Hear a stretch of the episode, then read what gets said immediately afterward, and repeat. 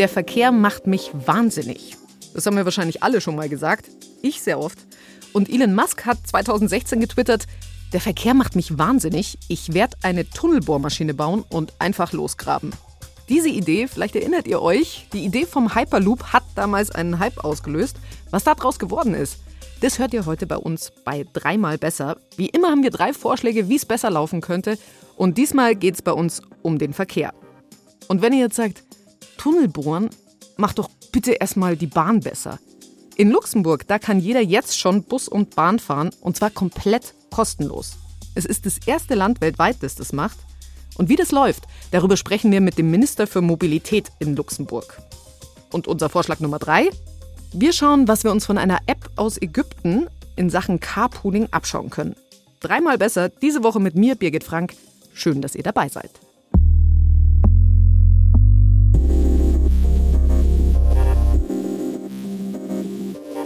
Mit über 1000 Kilometern pro Stunde in einer Kapsel durch einen Tunnel geschossen werden oder durch eine Röhre oberirdisch, zum Beispiel von Paris nach Berlin. Das klingt besser als im Stau stehen oder im überfüllten Zug. Mit dem Hyperloop, also Röhren, durch die Menschen in hyperschnellen Kapseln rasen, mit denen wollte Elon Musk eine Revolution starten in Sachen Verkehr. Funktionieren soll der Hyperloop folgendermaßen. Man nimmt eine Kapsel, einen Pot, so nennen das die Wissenschaftlerinnen und Wissenschaftler, stellt die in eine Vakuumröhre. Dadurch gibt es weniger Luftwiderstand. Die Kapsel kann sehr schnell fahren, verbraucht dabei kaum Energie. Und für weniger Reibung soll das Ganze noch magnetisch schweben. Und dann wirklich so über die Fahrbahn gleiten. Der Tesla-Chef Elon Musk hat mit dieser Idee richtig was losgetreten damals. Es gab weltweite Wettbewerbe, Firmen sind eingestiegen. Und wer immer noch vorn mit dabei ist bei der Forschung, das sind Leute von der Technischen Universität München. Studierende von dort haben alle Wettbewerbe von Elon Musk für diese schnellste Hyperloop-Kapsel gewonnen. Daraufhin gab es Forschungsgelder. Und inzwischen hat das TUM Hyperloop-Projekt an der TU München neun wissenschaftliche Stellen und 60 studentische Mitarbeiterinnen und Mitarbeiter. Gabriele Semino ist dort Projektleiter und gerade ist er mit seinem Team dabei, eine Hyperloop-Teststrecke zu planen. Ich habe ihn in der Nähe von München getroffen da soll die Röhre, diese Teströhre, in den kommenden Wochen gebaut werden und sie soll 24 Meter lang werden. Genau. Hi, ich hallo. vermute hier für Hyperloop. Hi, Gabriele, hi. Hallo, Birgit. Super. Wir laufen hier rein. Schön, dass es klappt. Sehr gerne. Danke nochmal für das Interesse. Glaubst du, dass tatsächlich irgendwann du oder ich in diesem Hyperloop fahren werden? Ich glaube schon. Also Hyperloop hat äh, natürlich große Vorteile gegenüber anderen Verkehrsmitteln. Diese Infrastruktur muss natürlich aufgebaut werden. Röhren müssen gebaut werden, äh, Anschlüsse zu den Bahnhöfen müssen gebaut werden. Auf der anderen Seite ist es der nächste logische Sch äh, Schritt für die Infrastruktur eines Landes, weil es bietet halt verglichen mit dem Hochgeschwindigkeitszug auch nochmal dreifache Geschwindigkeit circa. Und es könnte, also das Ziel wäre ja, Deutschland, aber vor allem halt zum Beispiel den europäischen Kontinent oder irgendeinen anderen Kontinent, aber nehmen wir jetzt mal als Beispiel Europa, alle Großstädten in kurzer Zeit miteinander verbinden. Das heißt, man bräuchte Inlandsflüge oder auch innerkontinentale Flüge nicht mehr.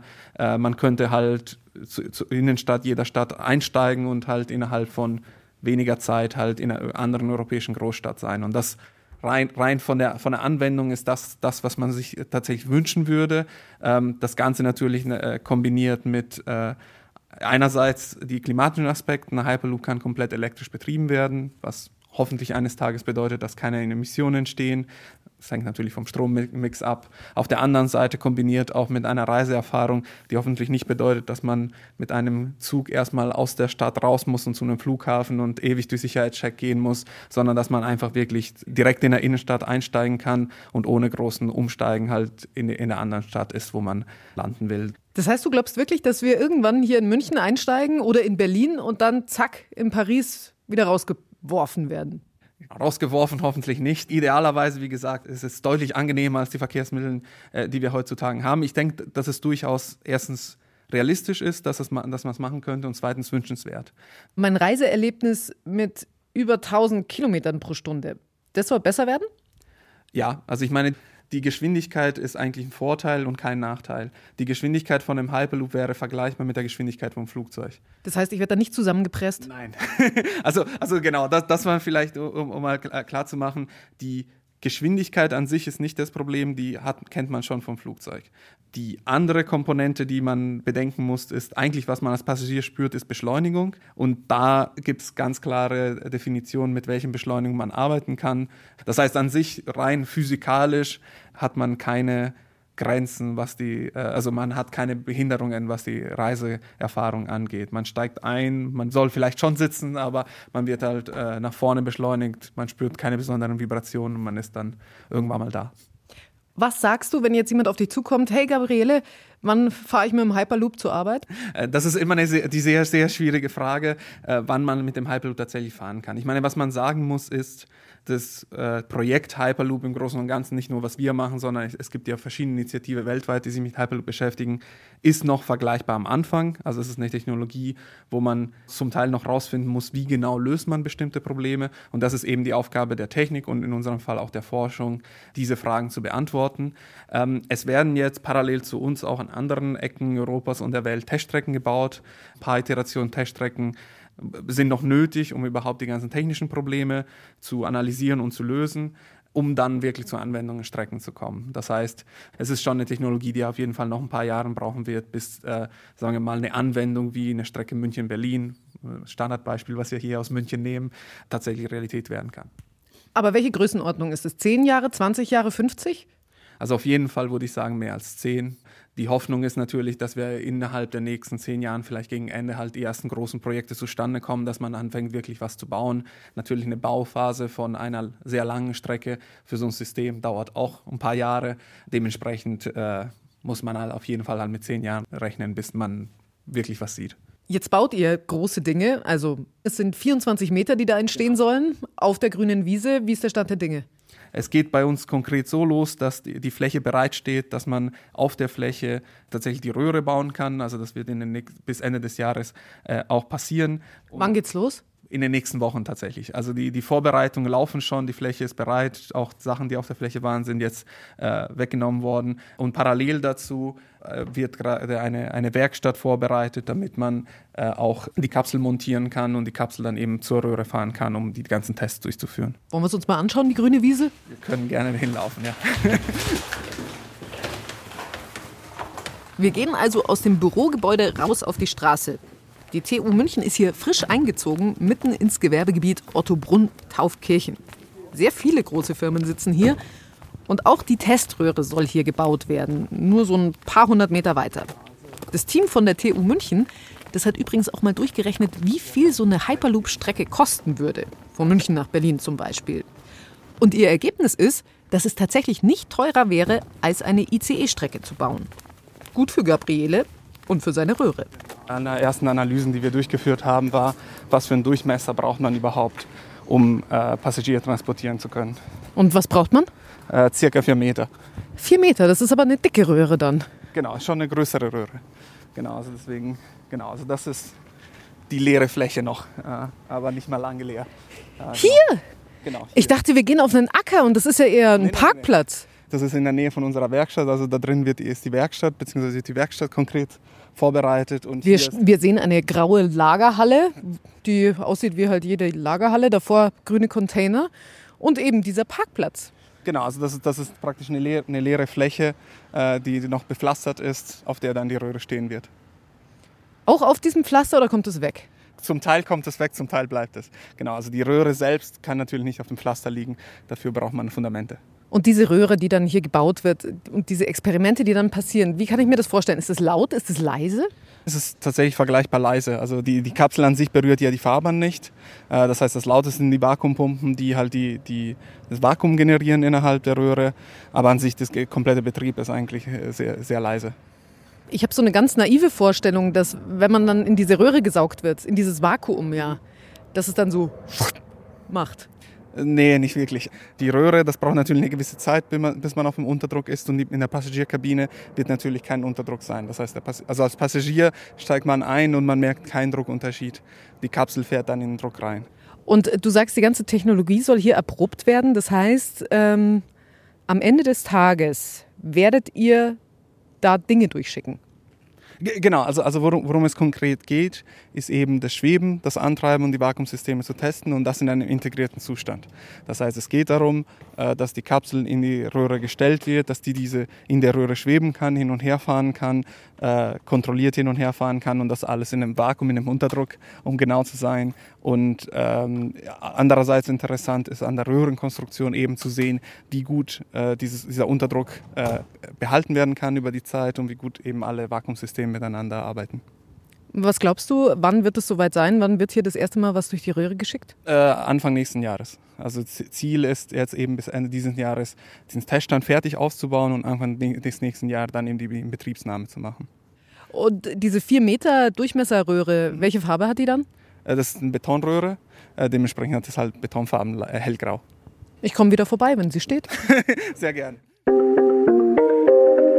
Jetzt kommen wir vom Hyperloop mal zurück ins Jetzt. Ins Jetzt mit vollen 9-Euro-Zügen und mit vollen Straßen. Damit die Leute wirklich umsteigen, vom Auto in die Bahn oder in den Bus, müsste das Zugfahren billiger werden. Das ist ja zumindest oft das Argument. Aber stimmt dieses Argument auch? Um das zu beantworten, haben wir in Luxemburg nachgefragt. Weil Luxemburg ist das Land mit den meisten Autos in der EU, also im Verhältnis zu den Einwohnern. Und hier haben die Politikerinnen und Politiker schon vor Jahren gesagt, das mit den Staus hier, das geht so nicht weiter. Und deswegen wurde Luxemburg das erste Land der Welt, in dem das Zugfahren kostenlos ist. Bus, Bahn, niemand braucht ein Ticket. Seit zwei Jahren ist alles umsonst, also steuerfinanziert. Und vorangetrieben hat das Ganze François Bausch. Der ist Minister für Mobilität in Luxemburg, Vizepremierminister, Mitglied bei den Grünen und, Fun Fact, bevor er Politiker wurde, hat er lange bei der Bahn gearbeitet. Und nach zwei Jahren kostenlos Bus- und Bahnfahren in Luxemburg sagt er, es läuft. Also ich habe gelernt, dass die Leute sehr viele Vorurteile haben. Zum Beispiel, ja, wenn er das macht, äh, dann verlottert die Bahn oder die Qualität wird runtergehen, keine Sicherheit mehr garantiert und so.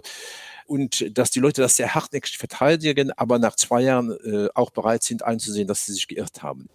Wissen Sie denn, wer da Bus und Bahn fährt? Weil Studien zeigen ja, dass wenn Bahnfahren kostenlos ist, dann, dass dann nicht unbedingt die AutofahrerInnen umsteigen, sondern dass äh, tatsächlich Leute in Bus und Bahn steigen, die vorher vielleicht geradelt sind oder zu Fuß gegangen. Das ist äh, mit Sicherheit richtig. Äh, und es ist auch so, dass das, äh, der Gratiszugang zum öffentlichen Nahverkehr, ich sage immer, das ist so die Kirsche auf dem Kuchen. Äh, und der Kuchen, den man backen muss, damit es funktioniert, ist, äh, sind die Investitionen in, in das Angebot. Die Qualität und das Angebot stimmen. Äh, wenn das nicht stimmt, äh, ist, macht, dann bringt das nicht sehr viel. Im Grunde sehe ich den gratis öffentlichen Nahverkehr äh, sehe ich zwei Vorteile. Das eine ist, man erzeugt Aufmerksamkeit. Das heißt, man kann das tun, wie wir das machen. Wir sind jetzt in einer Transitionsphase zu, in, in einer großen angelegten Verkehrswende, die wir jetzt schon seit 2013 in Luxemburg planen und umsetzen. Und dann nutzen wir den gratisen Zugang, um die Debatte noch einmal richtig anzufeuern. Die Aufmerksamkeit, die ich erzeuge, die bringt mir was auch, damit die Leute auch verstehen, und wenn man das nicht hat, das heißt, wenn man jetzt nur so als so ein, eine One-Shot-Maßnahme den gratis Zugang macht äh, und die Leute dann natürlich in die, in die Debatte reinzieht, wie das jetzt in Deutschland der Fall ist, das wundert mich gar nicht. Ich wollte es gerade sagen. Ja, um das 9-Euro-Ticket, das ist sogar sehr, ganz genau das Gleiche, ist in Luxemburg passiert. Und wenn die Leute dann nicht äh, sehen und spüren, dass dahinter auch eine Strategie steckt, um eine wirkliche Verkehrswende hinzubekommen, dann führt das hernach zu Frustrationen. Und das ist natürlich das, der falsche Weg. Frustrationen, warum? Weil danach wieder äh, mehr gezahlt werden muss? Oder Frustrationen, weil dann, wie es jetzt bei uns passiert, die Züge voll sind und äh, das Zugfahren keinen Spaß macht? Also der, der Preis ist ja eine, ist schon eine wichtige Komponente. Aber die viel wichtigere Komponente ist äh, die Qualität und das Angebot. Und die muss jetzt nicht unbedingt hundertprozentig sein. Also die Einführung des 9-Euro-Tickets hat ja dazu geführt, dass die Leute überhaupt mal nachgedacht haben, gibt es bei mir eine Zugverbindung, soll ich mal einsteigen? Und dann wird das probiert und äh, ja, dann merken die Leute natürlich auch, wo die Schwachstellen sind. Und da muss man eine Antwort dazu haben und sagen, ja, das ist kein Problem. Wir arbeiten an diesen Schwachstellen. Wir haben eine, eine komplett neue Herangehensweise jetzt an den, an den öffentlichen Nahverkehr und machen Sie sich keine Sorge. Bleiben Sie dran, weil in, das wird jetzt pro Jahr besser und hier ist mein Plan. Und wenn man das nicht hat, äh, ist es natürlich äh, wirklich problematisch, weil äh, dann werden die Leute danach nur enttäuscht sein. Sie geben ja in Luxemburg weit über 500 Euro pro Kopf für die Schiene aus. Jetzt im Vergleich, Deutschland äh, liegt bei aktuell 88 Euro, also sehr, sehr viel weniger. Wie haben Sie Ihre Wählerinnen und Wähler überzeugt, so viel Geld dafür auszugeben?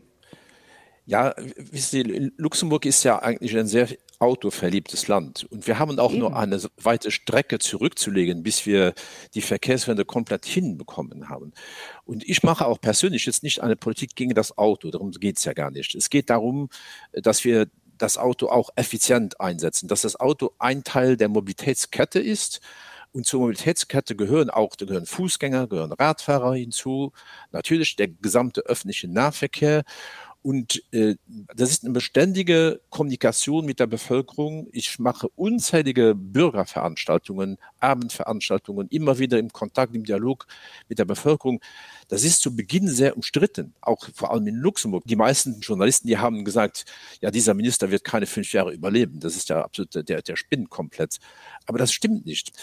Das heißt, das gesamte Konzept muss einfach schlüssig sein und man muss das mit einer guten Kommunikation und mit Quick Wins, also mit schnellen Beispielen, wo man zeigen kann, äh, wie das funktionieren kann, aus teilweise spektakuläre Sachen. Wir haben fürs Fahrrad zum Beispiel äh, einige Sachen gemacht, die sehr spektakuläre Infrastrukturen sind, so, so eine Brücke und eine historische Brücke gebaut, weil oben kein Platz mehr fürs Fahrrad war.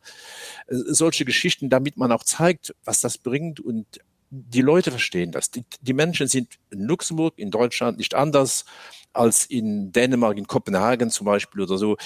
Wenn, wenn das Angebot stimmt, die Qualität stimmt, wird das auch genutzt. Was könnten denn wir als sehr großes Land von Ihrem kleinen Luxemburg tatsächlich lernen?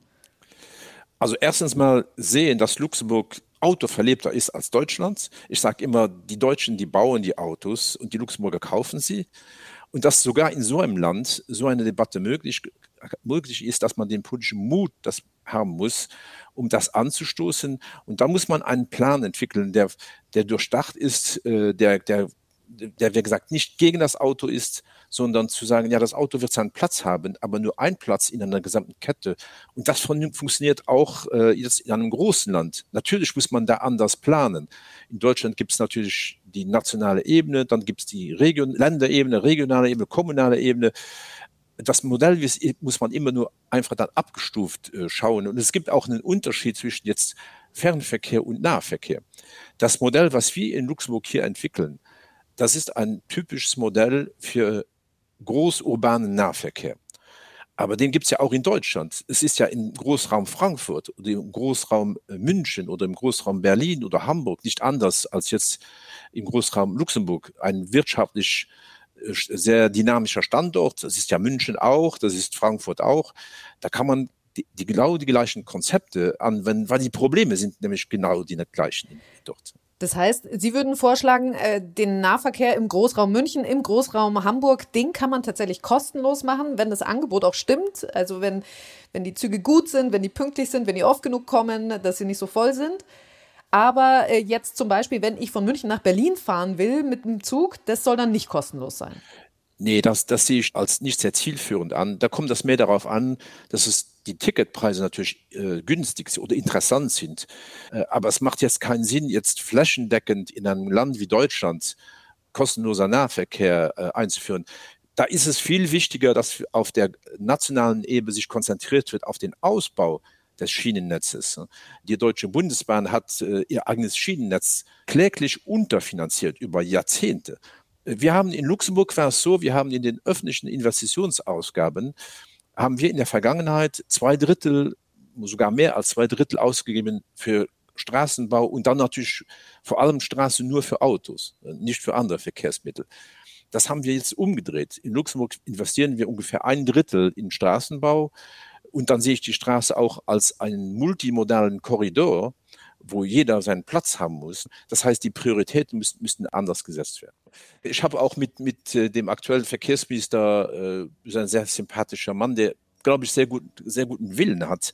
Sie meinen unseren FDP-Minister Volker Wissing? Herr, Herrn Wissing, genau. Der, der ist ja aus Rheinland-Pfalz. Äh, und ich habe, aber was ich ihm wünsche, ist, dass Herr Lindner, sein Parteikollege, ihm mehr Geld zur Verfügung stellt. Das ist ja das Problem. Und das ist, da kommen wir zu den Prioritätensetzungen. Die wurden glaube ich, auch bei der Ausarbeitung äh, des aktuellen Koalitionsvertrags in Deutschland nicht sehr gut gesetzt, weil im Bereich Verkehrspolitik äh, vor allem Ausbau der Schiene und so nicht von vornherein viel mehr Mittel zur Verfügung gestellt wurden. Aber das muss man jetzt tun. Wir können ja nicht äh, reden darüber äh, auf Ersatz von Kurzstreckenflügen wenn die Bahn nicht fit ist. Das, das bringt ja gar nichts. Ich sage immer, die Idee mit der Karotte, mit dem Stab, hm, ich bin eher für die Karotte, weil der Stab funktioniert nicht. Ach, Zuckerbrot und Peitsche meinen Sie? Zuckerbrot und Peitsche, ja genau, ist der deutsche, der deutsche Ausdruck, richtige deutsche Ausdruck. Also ich glaube, was, wenn das Angebot stimmt, wenn die Karotte stimmt, beißen die Leute auch rein. Herr Bausch, vielen Dank. Dankeschön. François Bausch kommt übrigens im September auch nach Deutschland. Er besuchte unter anderem unseren Verkehrsminister Volker Wissing. Könnte ein interessantes Treffen werden.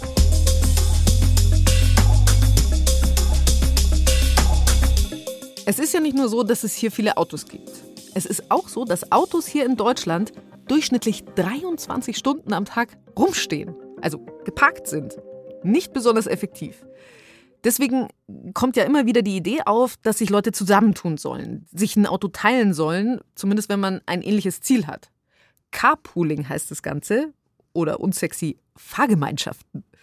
Und ich bin schon öfter bei Mitfahrzentralen mitgefahren, aber das waren dann meistens so längere Strecken, München nach Hamburg, Berlin nach München zum Beispiel oder so. Für die Fahrten jetzt jeden Tag zur Arbeit kenne ich niemanden, der das nutzt. Einmal, weil es ja kompliziert ist, man müsste sich organisieren jedes Mal. Und viele Leute haben auch einfach keine Lust, morgens dann mit wildfremden anderen im Auto zu sitzen. Aber genau da setzt eine App aus Ägypten an. Die heißt Royech und die verbindet eben nur Leute, die ohnehin schon was gemeinsam haben. So it's always there's a chain of trust. So it's either we work at the same company or I know you directly or I know someone who knows you. Das ist Semira Nigma. Sie ist Gründerin und Chefin von Royech. Und die setzt drauf, dass man die Leute kennt, mit denen man sich ins Auto setzt, weil sie zum Beispiel für die gleiche Firma arbeiten oder weil sie zusammen zur Uni gehen. Und du fährst also so nur mit Leuten, die du sowieso irgendwie kennst. Funktioniert folgendermaßen: Du registrierst dich mit deiner Arbeits-E-Mail-Adresse und bist dann in einem Netzwerk mit anderen aus deiner Firma. Oder wenn es über Social Networks läuft, also mit denen arbeitet App auch zusammen, dann sieht man zum Beispiel die gemeinsamen Facebook-Freunde. Und in diesen Netzwerken kannst du dann eben deine Fahrten organisieren. Royech gibt es in Kairo seit ungefähr sechs Jahren. Corona war ein ziemlicher Rückschlag natürlich, aber Semira Nigma sagt, es geht schon wieder aufwärts. Momentan hat die App 45.000 Userinnen und User. Was können wir uns abschauen von denen? Wichtigster Punkt, meint Semira Nigma, eine Carpooling-App, die funktioniert nicht überall gleich. In Deutschland müsste so eine App zum Beispiel beachten, dass wir hier auf dem Weg zur Arbeit manchmal auch einfach unsere Ruhe haben wollen. I would say that uh, you respect privacy and you want your own space. And waking up every day finding uh, someone else in your car might not be the easiest thing to do. Eine Carpooling-App müsste also in Deutschland darauf setzen, dass sich die gleichen Leute auch langfristig zusammen ins Auto setzen. Der Haken an der Sache, Semira Nigma sagt, Geld verdienen mit so einer Carpooling-App, das ist gar nicht so leicht. Weil die Leute organisieren sich zwar über die App, aber wenn es dann ums Bezahlen geht, dann machen die das oft außerhalb, weil sie sich halt Geld sparen wollen. Um Carpooling also wirklich voranzubringen, bräuchte es Ihrer Meinung nach also Unterstützung vom Staat.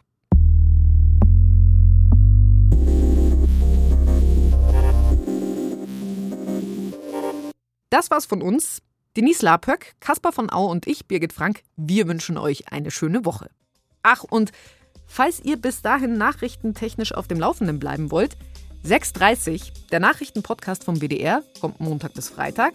Da geht es um die wichtigsten Themen des Tages, aber die Kolleginnen und Kollegen schauen auch über den Tellerrand. Ihr könnt ja mal reinhören. Den Link, den packen wir euch in die Shownotes.